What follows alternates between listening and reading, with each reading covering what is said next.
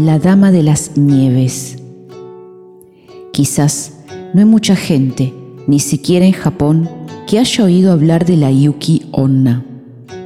Solo saben de su existencia en las montañas más altas que están todo el invierno cubiertas de nieve.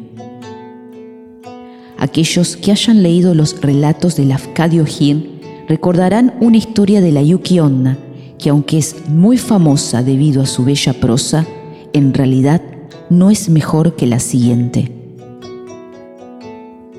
Al norte de la septentrional provincia de Ichigo, cerca de la isla de Sado, en el mar de Japón, nieva en abundancia. Algunas veces la nieve se acumula hasta un espesor de 20 pies. Muchas son las personas que han perecido enterradas por la nieve y cuyos cuerpos no se pudieron recuperar hasta el deshielo. No hace muchos años, tres compañías de soldados enteras, con la excepción de tres o cuatro individuos, desaparecieron en la nieve en Aomori y no fueron desenterrados hasta muchos meses después. Muertos, por supuesto.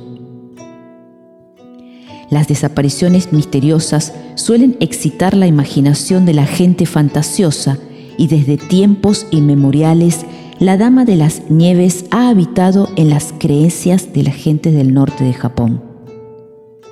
Por contra, aquellos que viven en el sur dicen que los norteños beben tanto sake que confunden los árboles cubiertos de nieve con mujeres. Sea como sea, no puedo dejar de contar lo que un granjero llamado Kyusaemon vio. En el pueblo de Hoi, que consta únicamente de once casas, todas ellas muy humildes, vivía Kyusaemon.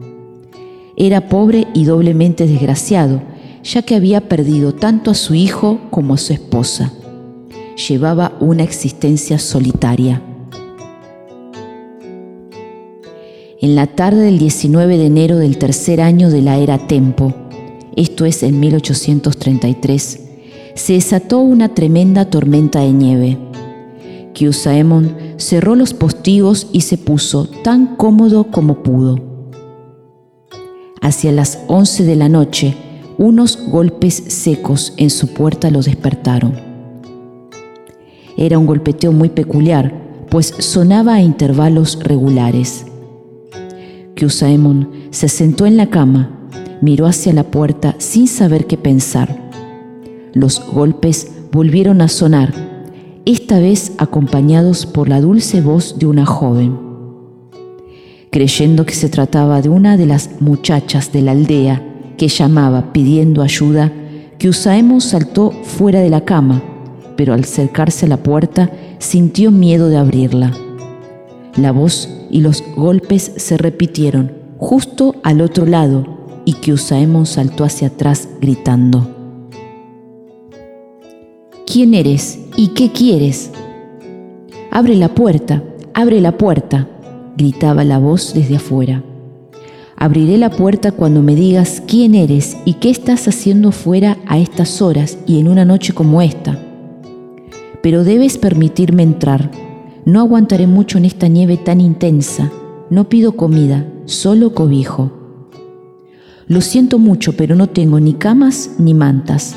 No veo posible que puedas cobijarte en mi casa. No son ni mantas ni cama lo que yo quiero, solo cobijo, imploró la voz. No puedo dejarte entrar así como así, gritó Kyusaemon. Es muy tarde y va contra las normas de la decencia.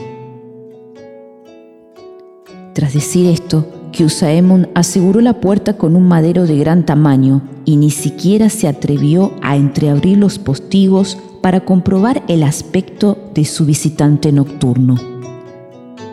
Cuando volví a la cama, descubrió, estremecido, a una dama vestida de blanco de pie al lado del lecho, con su largo cabello suelto por la espalda. No tenía la apariencia de un fantasma, su rostro era bello y parecía rondar los 25 años. Kyusaemon, tomado por sorpresa y muy alarmado, la desafió. ¿Quién y qué eres? ¿Y cómo has entrado aquí? ¿dónde has dejado tus gueta? Puedo ir a donde quiera, dijo la dama. Soy la mujer a la que no le has permitido entrar. No necesito suecos, ya que floto sobre la nieve. A veces, incluso, me desplazo volando por el aire. Me dirigí a visitar al pueblo de al lado, pero tenía el viento en contra. Por eso te he pedido que me dejaras descansar aquí. Si me lo permites, partiré en cuanto el viento amaine. En cualquier caso, me iré por la mañana. No me importaría dejarte descansar aquí si fueses una mujer normal. Es más, estaría gustoso de ayudarte, pero al igual que mis antepasados, yo también temo los espíritus, le aclaró Kyusaemon. No temas, ¿tienes un Butsudan? preguntó la dama. Sí, tengo un Butsudan, respondió Kyusaemon, pero ¿para qué lo quieres? Tú afirmas que temes a los espíritus, tienes miedo de lo que te pueda hacer. Deseo presentar mis respetos ante las tablillas de tus antepasados y asegurarles que no sufrirás ningún daño por mi parte. ¿Puedes abrir e iluminar el Butsudan? Sí, dijo Kyusaemon, temblando de miedo. Abriré el Butsudan y encenderé la lámpara. Por favor, reza también por mí, ya que soy un hombre desgraciado pero a cambio debes decirme qué clase de espíritu eres. Quieres saber demasiado, pero te lo diré, respondió el espíritu. Pareces un buen hombre. Mi nombre era Oyasu. Soy hija de Yasaemo, que vive en la aldea vecina. Mi padre, un campesino al que quizás conozcas, aceptó en su familia a Isaburo como marido de su hija. Isaburo es un buen hombre, pero con la muerte de su esposa el año pasado, abandonó a su padre adoptivo y regresó a su antiguo hogar. Por esa razón he vuelto, para regañarle. ¿He de entender que la esposa de Isaburo es la mujer que pereció en la nieve el año pasado? razonó Kyusaemon. Si es así, debe de ser el espíritu de Yasu, esto es, la esposa de Isaburo, ¿no es verdad? Sí, así es, dijo el espíritu.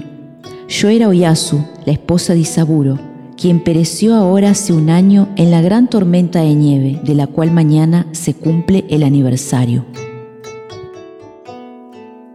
Kyusaemon, con las manos temblorosas, encendió la lámpara del pequeño Butsudan, murmurando las palabras Namu Amida Butsu una y otra vez, con un fervor como el que no había sentido antes. Después de hacer esto, vio aproximarse a la Yuki Onna, pero sus pies no producían sonido alguno mientras se deslizaba hacia el altar.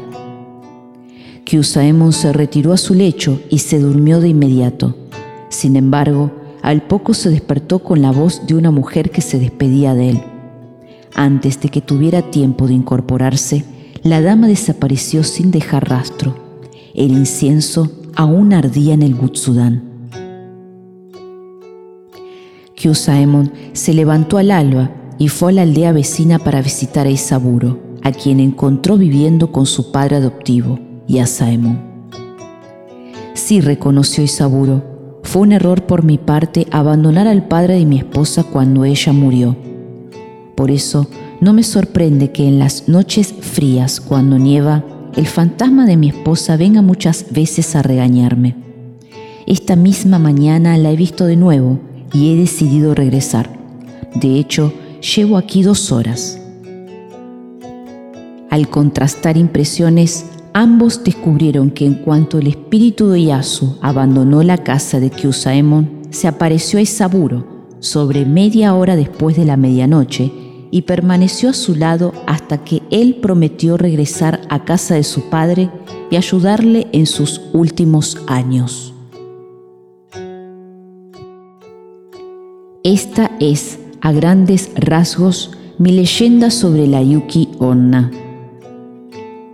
Todos aquellos que mueren por la nieve y el frío se aparecen cuando nieva, al igual que los espíritus de los que se han ahogado en el mar solo se presentan cuando el mar está embravecido.